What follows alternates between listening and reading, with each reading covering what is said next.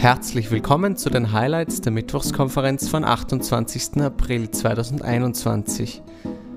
Heute mit dabei Historikerin und Politikwissenschaftlerin Beatrice Häuser.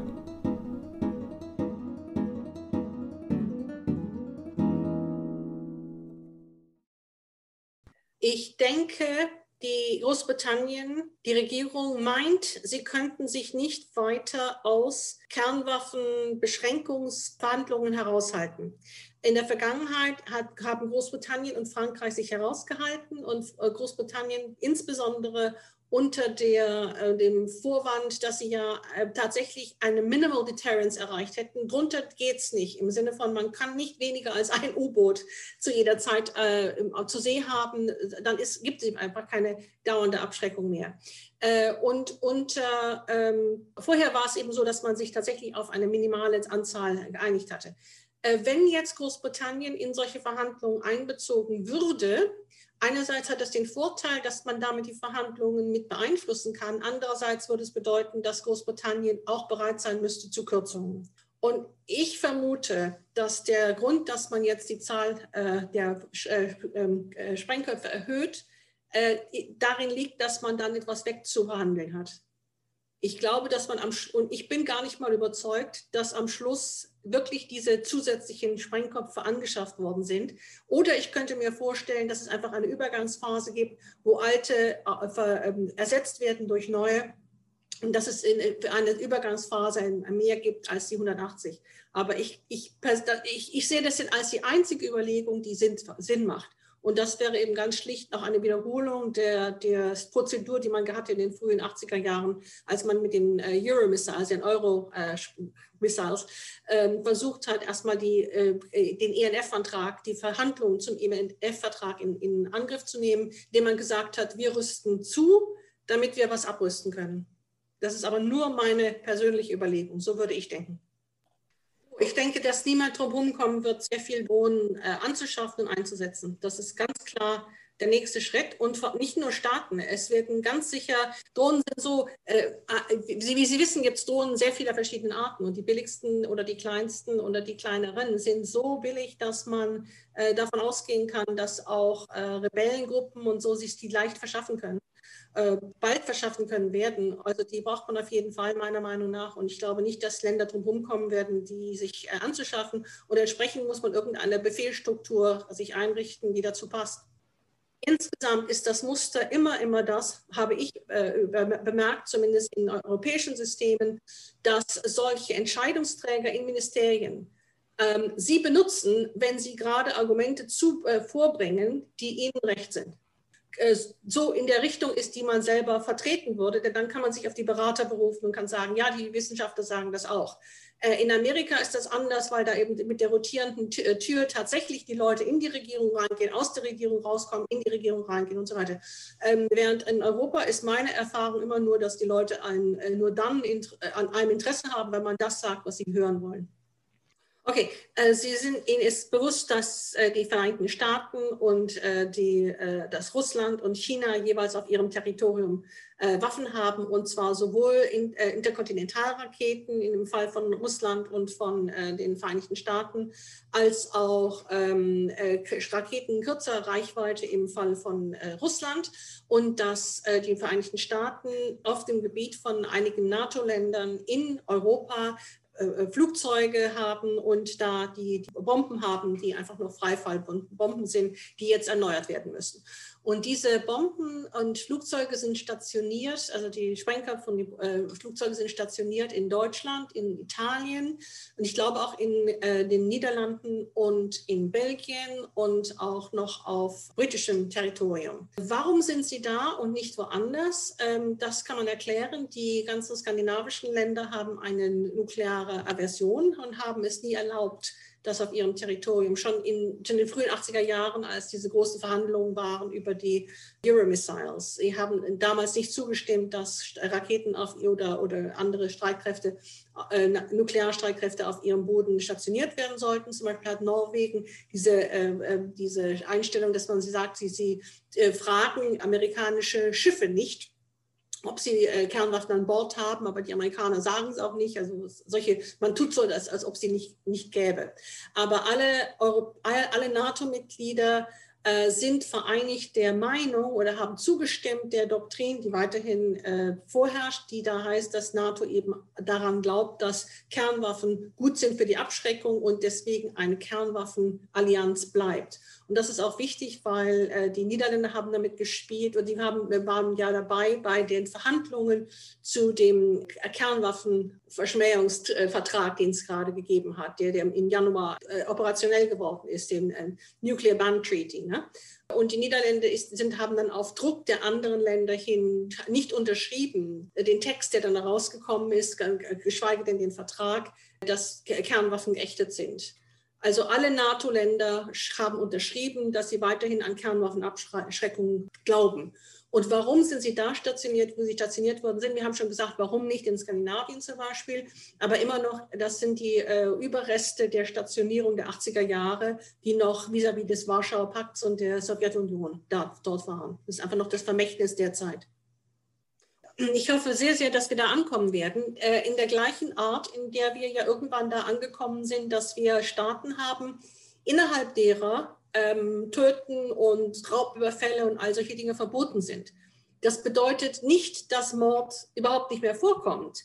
Aber es ist längst nicht mehr die alte Fehde und die Möglichkeit, einfach sich selber zu rächen, weil man äh, irgendwie das Gerecht in, in, in, seine eigenen Hände zu nehmen und selber irgendjemanden umzubringen, weil der den Vetter ermordet hat.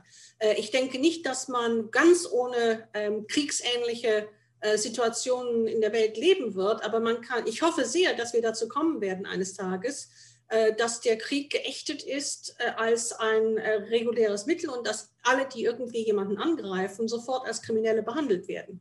Wir sind ja schon sehr, sehr, sehr glücklich und ich, ich fasse gleich auf Holz, dass wir diese Situation schon ziemlich lange im Gebiet der heutigen EU haben dass da keiner eigentlich auf den Gedanken kommt, dass er jemand anders angreift oder da Territorium erwirbt. Ähm, das muss sich noch weltweit ausdehnen. Wir hatten immer mal wieder die Hoffnung, dass es schneller geschehen würde.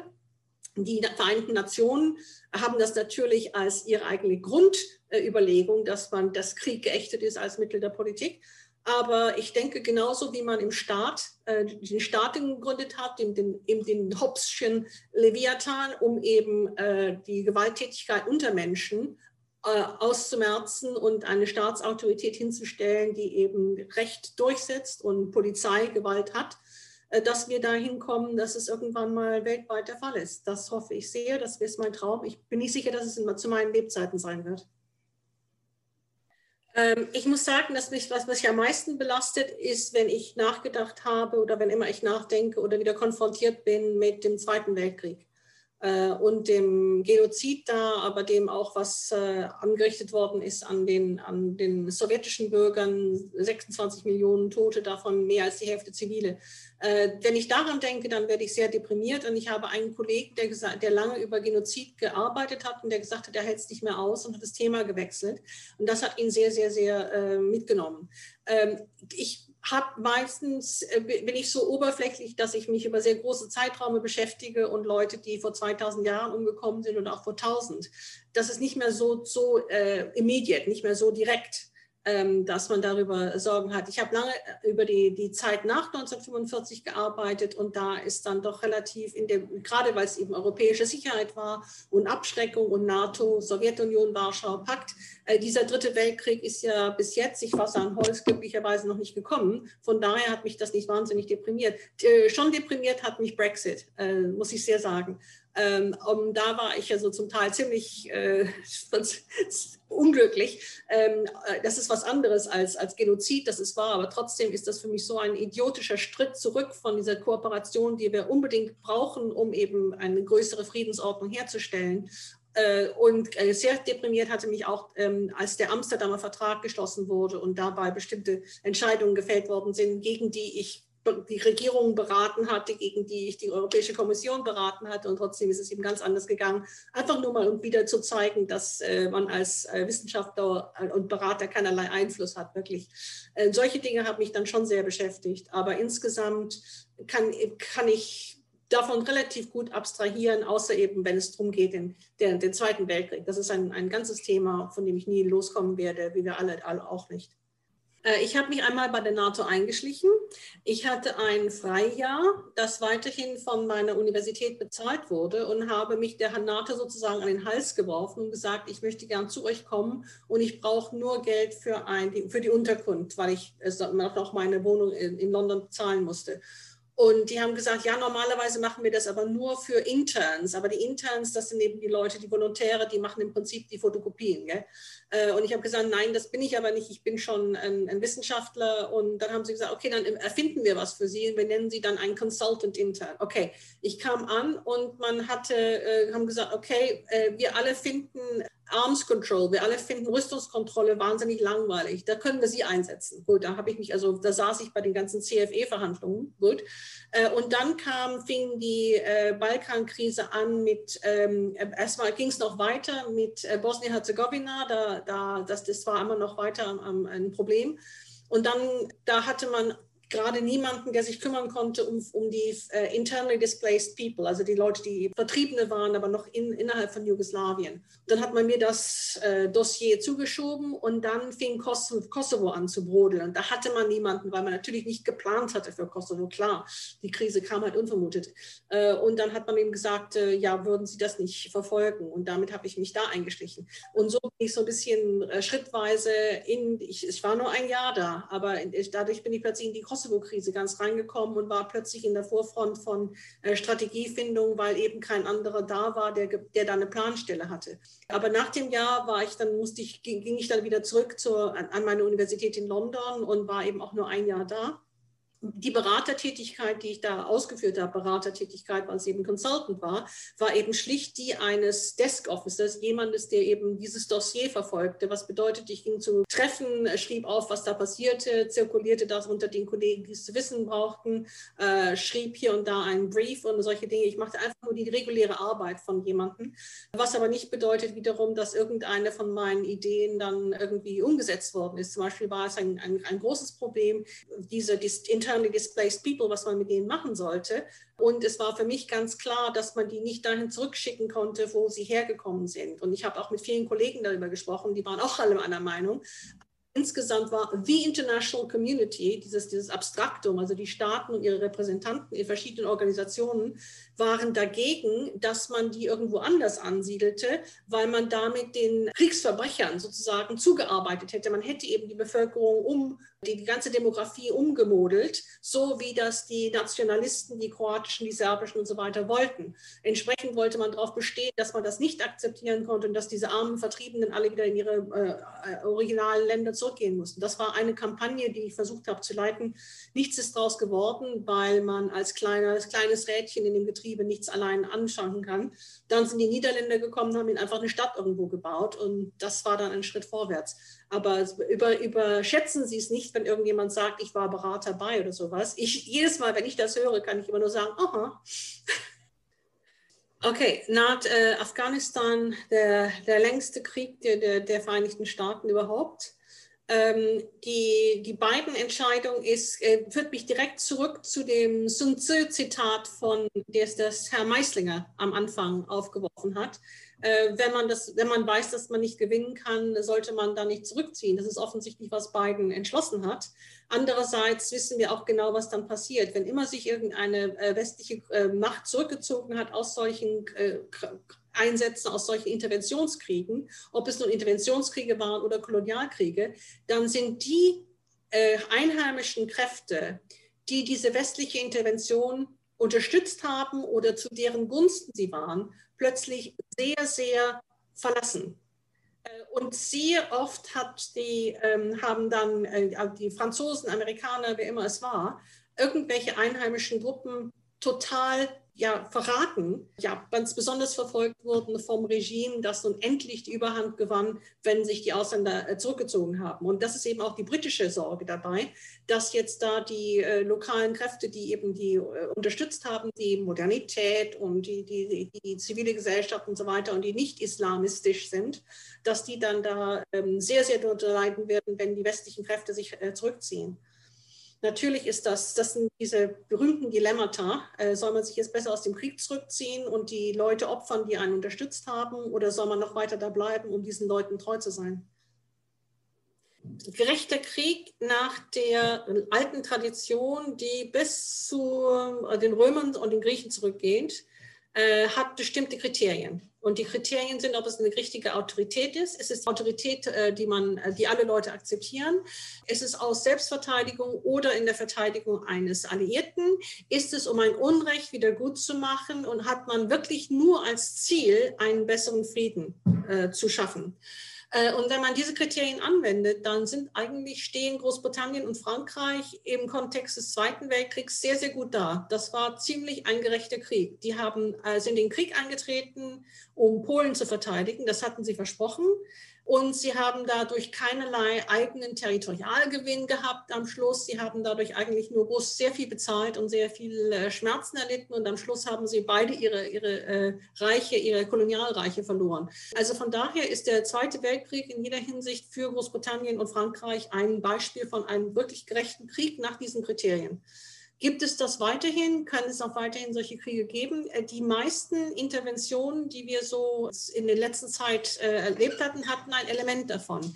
Ich habe gerade ähm, geholfen, einem französischen äh, Militärattaché hier seine Memoiren seines eigenen Einsatzes in der Zentralafrikanischen Republik an einen Verleger zu bringen. Und dieser französische Einsatz in der Zentralafrikanischen Republik um, die, um da Regierung und Bevölkerung gegen Rebellen zu schützen, der hat für Frankreich überhaupt nichts gebracht und wirklich nur gekostet wobei er es tatsächlich mit einem ganz kleinen Team, mit einem viel zu großen Land im Verhältnis zu den kleinen Streitkräften, die er hatte, äh, sich einzusetzen und es zu schaffen, eine Bevölkerung, die bei einem, zu einem Punkt von diesen äh, Rebellen bedrängt wurde, äh, 10.000 Leute vor einem Massaker zu, äh, zu retten. Und alles, was ich weiß und was ich sehe, bestätigt diese Geschichte dieses französischen Einsatzes, wie ich sie jetzt durch diesen äh, meinen, meinen Freund kennengelernt habe.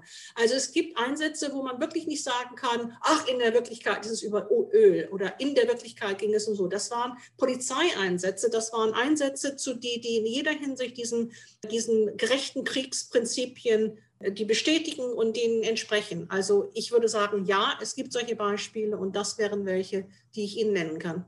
Ich hoffe von ganzem Herzen, dass wir nicht noch einmal so etwas erleben werden, der Intensität des Zweiten Weltkriegs. Das war so ja. fürchterlich und ich hoffe nur, dass das weitere Generationen noch sich daran irgendwie durch die Erzählung von uns Alten äh, daran glauben können, dass das inakzeptabel war und furchtbar war und nicht wiederholt werden kann.